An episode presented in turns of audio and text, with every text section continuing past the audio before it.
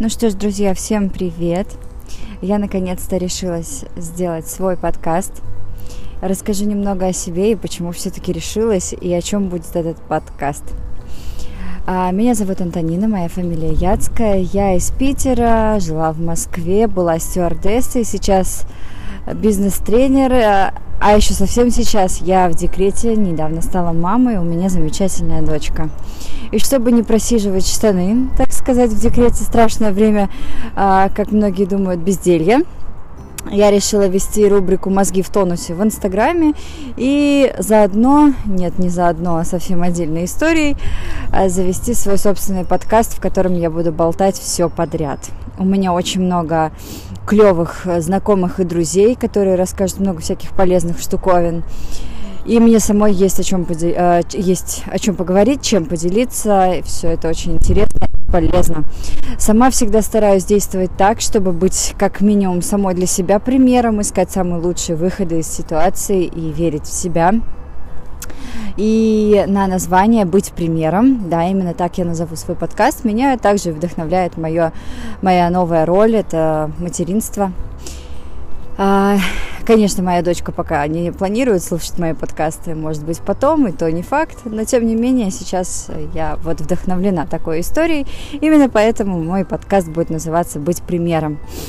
А в этом подкасте мы будем рассматривать различные жизненные истории, помимо всяких полезняшек, э, жизненные истории, с которыми очень было непросто справляться, но э, э, мы справились, я справилась со своими историями, и мои герои, мои гости тоже будут рассказывать о своих историях и ситуациях, и как они с ними справились, как на самом деле можно было все решать и все остались живы, и все благополучно.